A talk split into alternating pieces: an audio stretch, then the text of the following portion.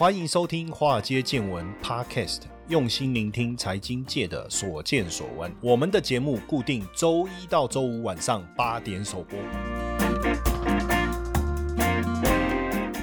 股票市场千奇百怪，见怪不怪。大家好，我是代班主持人 Mr. JJ。那这一集呢，我们想要和和大家聊一聊关于飞天计程车哦。最近有有什么样的一个新发展了哈？那其实整个飞天车的一个概念哈，其实从二零零九年哦，二零零九年美国的这个航空局就已经有提出这样子的概念。因为大家知道，以现在这个社会来说哦，尤其是大家现在车子越来越普及，有些家庭可能一个家里一台车不够，可能两台车、三台车哦。那在都市里面，你的那个车辆的一个密集度这么高，你交通肯定一定会有一。呃一个负荷的极限，因为车辆在平面道路走，然后我们在居住区或者是我们一些工业区、商业区，我们的住宅建物哦也是在平面，那一定会彼此排挤到彼此的一个空间空间嘛。所以到最后，交通问题，坦白讲啦，如果大家一直车这样一直买下去，一直买下去，肯定交通问题一定是越来越严重哦。像我之前去上海的时候啊，我就深刻体会到什么叫做上海有车跟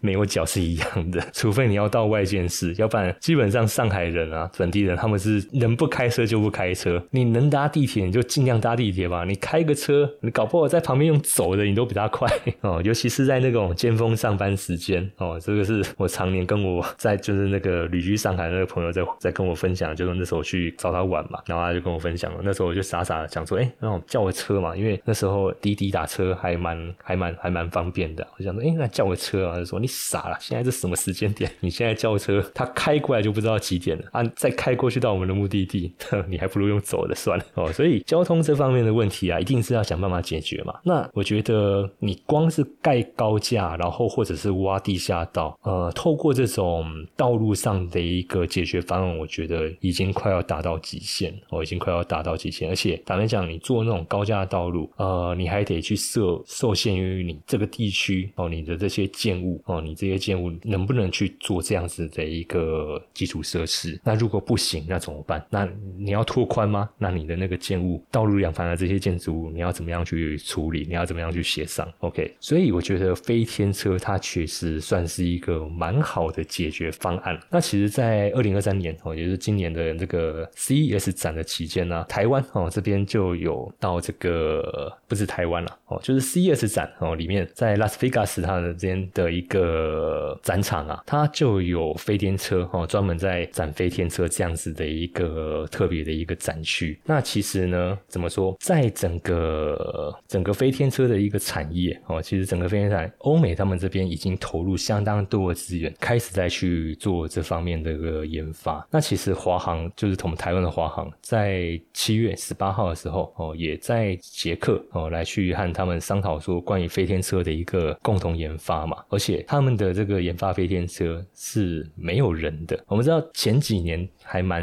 流行，就是大概二零一八、二零一九还蛮流行那种那个无人机哦，就这种无人机嘛，就那种小小的那种无人机嘛，看起来那种像像遥控的那种无人。机，我们办公室有一台，那后来嫌它实在是太吵，而且那个操控性实在不好，所以后来就直接把它放在一边。那这次捷克哦，捷捷克跟华航他们在谈的这个合作啊部分啊，他们就是在讨论，就是关于这种无人计程飞天的计程车，然后是属于无人机的这种系统。OK，那基本上捷克他们的一个商业育成中心哦，就有去做这方面的一个展示。它的这个无人机哦，或者叫我们叫飞天计程车好，它飞行的高度基本上已经。可以达到三千公尺哦，已经是非常高的哦，非常高的一个高，因为三千公尺，三千公尺相当于诶玉山的高度，也差不多，也差也差不多到到到那么高了吧？所以如果这个资料真的没错的话，它这个飞行高度其实已经跟飞机哦快没什么两样，但可能飞机可能还要飞得再更很高了。那坦白讲，我那时候在看到这份资料的时候，第一个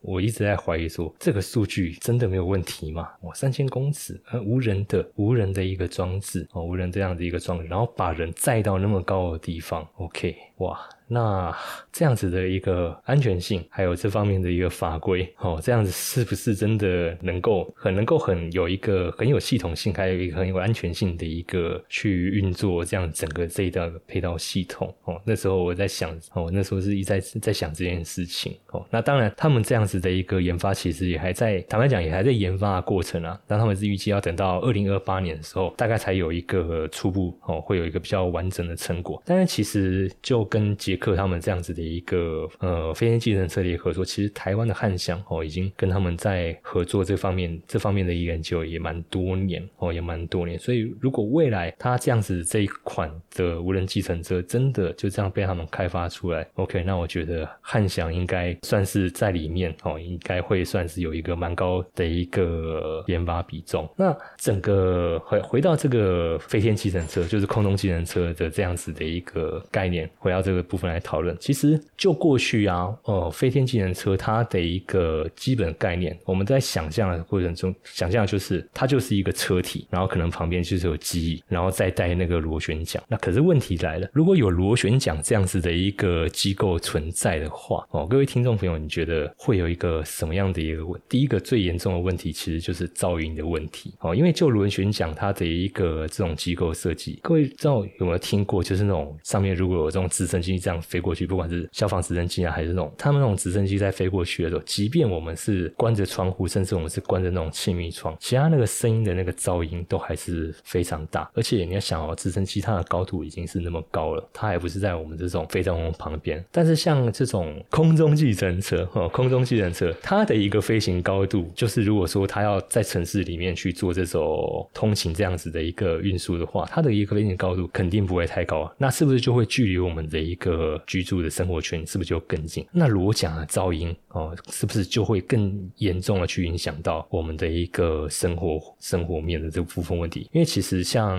如果说在台北市嘛，我们这些大楼住宅旁边，如果会有一些高架桥啊，或者是那种呃捷运啊，你都会看到它那个桥面上旁边一定会设那个隔音板嘛，哦，隔音板。那如果是这种飞天机人车，它要怎么设隔音板？哦，它要怎么设隔音板？那如果它的一个飞行路径又正好会是穿穿越到我们这种建筑物的这种空间的话，哇，那那个螺旋桨噪音不就是吵死人了吗？哦，所以那时候我们在看这样子的一个技术进来的时候，我就在想，哇，那螺旋桨这个问题，这个噪音的问题要怎么解决？哦，可是我觉得德国他们这家这个国家真的是蛮厉害，尤其在这种新技术的这种研发上，像这个 Rollocopter 这家公司，他们原本是在做无人机的，哦，他们原本是在做无人机。那二零一七年的时候，他们就是得到这个宾士的母公司嘛，然后整个还有呃欧洲的这个汽车巨头戴姆勒的投资，哦，大概三千万美元的一个融资，然后开始去进一步的研发这个关于空中汽人车的一个商业商转的研发。那他们这家公司其实就已经研发出它的一个噪音分贝只有六十五分贝，可以只有六十五分贝，也就是说它如果是在那种悬浮状态，哦，悬浮状态什么意思？就是它在停在那种半空中那种状态，如果是距离地面大概七十五公尺高度的话，七十五公尺的那种高度，它的那个噪音分贝大概就六十五分贝。那其实它的那个声音就很小声，哦，其实很就很小声，因为搞不好随便比较嘈杂的那种展演活动啊，或者那种搞不好重型汽车那种开过去，或者那种超跑开过去，那个声音搞不好都还比它大声哦。所以他们在今年的这个巴黎航展上啊，这个 Volocopter 他们所展示的这个新款的他们这个飞行器人车的时候，很有趣的就是说，主办单位哦还得一直提醒观众说，哎，我们的这个无人机程车要开始起飞喽，因为实在是那个现场的一些展场的这个声音都还比他们这个计程车哦，就是飞行计程车的那个起降飞行的声音都还要再更嘈杂哦，所以呃，我觉得这一个点哦，这个点就能够让我觉得这个算是蛮大的一个突破，就是第一个噪音上面的一个问题获得很好的一个解决哦，获得一个很好的解决。那接下来的话，剩下的部分其实我觉得什么驾驶啊、系统啊，还有安全系数，我觉得这部分的一个问题哦，这部分的一个问题哦，这些是系统上面他们迟早会去解决的一个问题。但我觉得真正还有另外一个比较大的问题，就是说。因为你这个飞行机人车，你是在空中飞，你不是在平面道路，那你到底是算车子 还是算飞机？那法规的部分哦，要归在哪一个单位哦？要归类在哪一个单位？是属于航空的，还是属于地面交通的？哦，所以像美国的话，他们以美国为例的话，它基本上他们就是由航空的这些监管单位哦来去制定这个飞天计程车他们相关的这个法规哦，像这个六月那个美国联邦航空总署 FAA 哦 FAA 哦，就他们他们就去宣布说，关于这个在机场跟城市间飞天计程车，他们就去设立一个专用的这种所谓的空中走廊，那他们也批准明年第一架哦，美国这个飞天计程车哦就可以开始去做运行哦，那到时候他们在运作的时候还是会配备一个飞行驾驶员，就是有那种专业证照，不是让乘客就这样自己上去开哦，或者是用 auto auto pilot 的方式哦，因为还是会有一些安全上的一个考量。比特币即将迎接暴涨行情，你确定要错过这个大好机会吗？来好友搜寻小老鼠 i u 七八，输入 a i，我将在币蒙犀利这档节目里带着你在加密货币无往不利哦。那除了像这种计程车这种算是比较普及的部分，其实像这种垂直起降，我们说这种叫垂直起降的这种载具啊，飞天计程车它其实算是一种被归类在垂直起降的这种载具。那它的动力源又跟传统的垂直起降载具又不太一样哦，因为现在各国政府都在推绿能，都在推零碳。那你飞天计程车这样子一个新的载具进来，如果你又在烧传统燃油，那不是在跟原本的这些绿能的这些政策去相互抵触嘛？所以现在这些飞天机人车，它的一个载具，新的载具，他们在所使用的这个动力源，都是采用这种电能哦，也就是说，就是属于 electro 传统的，比如说像我们知道直升机啊，或者是那种垂直起降的这种载具，他们那种在烧燃油的哦，他们是叫 VTOL 哦，就是如果叫翻译成中文的话，就是叫垂直起降。那英文的原文叫做 vector take off and landing，那很直白，就是直接翻译成中文就是叫垂直起降。那如果像飞天机程车他们这种比较新型的的这种载具的话，它前面就会再多一个音，叫做 eVTOL，也是再多一个 electro，也就是说它动力源是采用这种电池哦，电池这种燃料燃料电池或者是锂电池这种新能源的这种动力源来去作为它的一个推进哦，主要推进的的那个动力。所以在这个部分哦，在这个部分，它未来所能够带动的产业，其实不仅仅是航空航太这方面相关的一个供应链，其实甚至包包含到刚才所说的锂电池或者是燃料电池哦这方面的一个电池制造商、电池供应链，还有锂的一个供应商或者燃料供燃料电池他们原始的那个上层的那个里面那些燃料的这个供应商，这都会是未来这整个产业所能够带动的一个商机哦。那除了刚才我说的这个这家 Volocopter 哦德国这家以外，其实还有蛮多的哦，还有蛮多的这些新创的这些公司，而且大部分你会发现都是二零。一七二零一八那几年开始在做无人机，然后他们开始转型，然后去做这种就是飞行器的车的这种公司，很多都是这样子去转过来的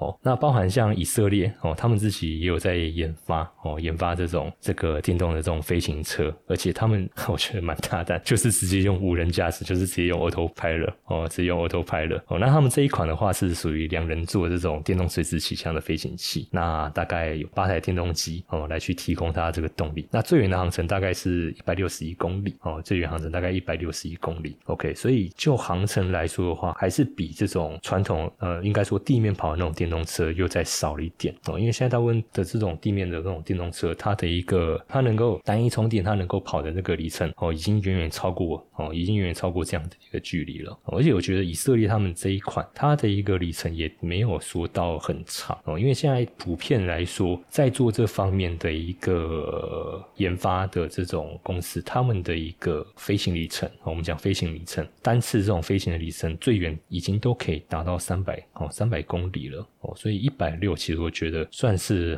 还算有点短，我 还算有点短的这种距离哦。OK，好，那就无人机的话，我相信大家对中国哦，中国的这些无人机哦也都不陌生，所以也确实哦，中国他们在这个领域哦也有蛮多哦，也有蛮多公司。投投入到这方面哦的一个研发，那就有一家，就有一家，我觉得他们也蛮会搞怪哦，就是他们做成，他们把那个飞行计程车做成那种飞碟的形状，他这家公司就叫做飞碟哦，深圳优福飞碟科技，那它的外形就真的是一个优福，就那种圆盘那种形状哦，那它的时速最快是可以达到五十公里哦，然后最高高度是可以到两百公尺，当然也不用期待说它能够 把你带到外太空，但是我觉得在市区内的一个通。行了，通勤哦，通勤应该算是应该已经算是足够哦，已经算是足够了。那当然，整个飞行机人车哈，或者飞天，我们叫飞天车好了，不一定是机人车这样的产业，就是整个飞天车这样的一个产业，其实它的一个市场经济的一个规模，机构研究大概评估出，大概在二零二四年哦，它的规模大概是可以上看到六千亿美元哦。为什么？因为除了刚才我原本讲的这些在做这种载具的这些制造商、供应商之外，其实整个飞天车它已经不算是飞天，它等于算是一个轻型的一个航天航空载具。哦，航空载具，那而且它才所采用的动力又是属于新能源哦，就是那种属于电池哦，电池这方面的。OK，所以它在整个的一个产业供应链，就我刚才说的载具的部分，那它要有车体框架，要有里面的系统，而且它的那个系统不是平面道路在使用，而是属于呃飞行载具在使用这些航空系统，所以它的那些 GPS 它的这个定位肯定又比平面道路在使用的要要需要更精准，因为你。在空中，你的一个行动轨迹，你不是二维，你是属于三三维空间的一一个移动方式。因为除了前后左右，你还会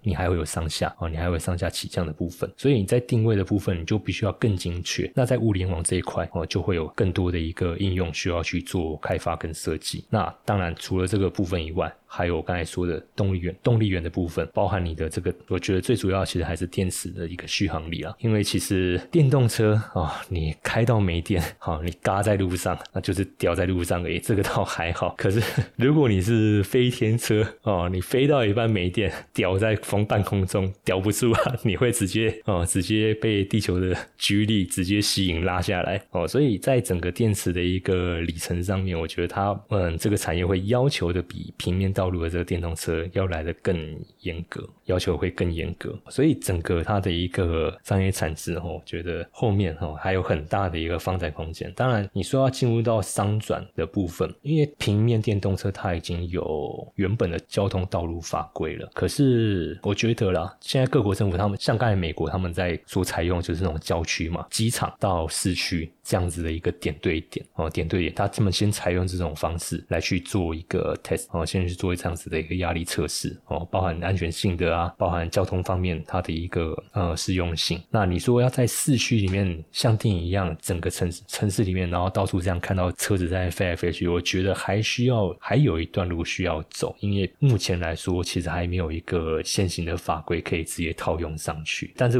如果是从郊区这个部分的话，我觉得应应该是有机会，我觉得是应该是有机会。就美国他们明年马上就要实施了嘛，那一旦郊区这方面的一个使用开始普及化之后，才有机会慢慢的去进入到市区哦，进入到市区，因为还包含说，那你飞在半空中，你停下来以后，你要停在哪里？停下来以后，你的那些充电设备够不够？哦，够不够？因为你的这些蓄电容量肯定还要比一边这种平平面道路的这种车的那个蓄电量还得更高，要不然你可能没有办法去应付你下一段的一个航程。那这样子你在 parking 的这个过程中，你的那个时间是不是就更久？那你会不会就排挤掉原本？平面道路，他们在使用这个空间，我觉得这个都还需要一段时间去做磨合哦。我觉得还要需要一段时间去做磨合。好，那八月份开始，我在这个我们的 YouTube 频道 A Money 知识生活家，我开开一个新的节目。叫做闭蒙奇力，会和大家探讨关于这个加密货币哦最新的一个投资机会哦。那我会直接透过画面上的一个讲解，来来和大家分享。那同时，我们怎样去运用量化交易的机器人，不用自己在那边烦心思考说，哇，那如果比特币接下来冲破三万，冲到四万，那我要怎么样去调整我的这个部位？啊，如果在冲的过程中，中间出现一个五趴十趴的一个回档，我要怎么样去做调整？OK，我们。可以去运用量化机器人来帮助我们节省我们去做这方面的一个思考判断，因为我相信各位听众朋友，如果你是真的哦长期在做投资的话，呃，你说要严守停损停利这件事情啊，我觉得大家都或多或少，只是你的那个幅度还有你的次数，就是你一定会想要多偷吃步，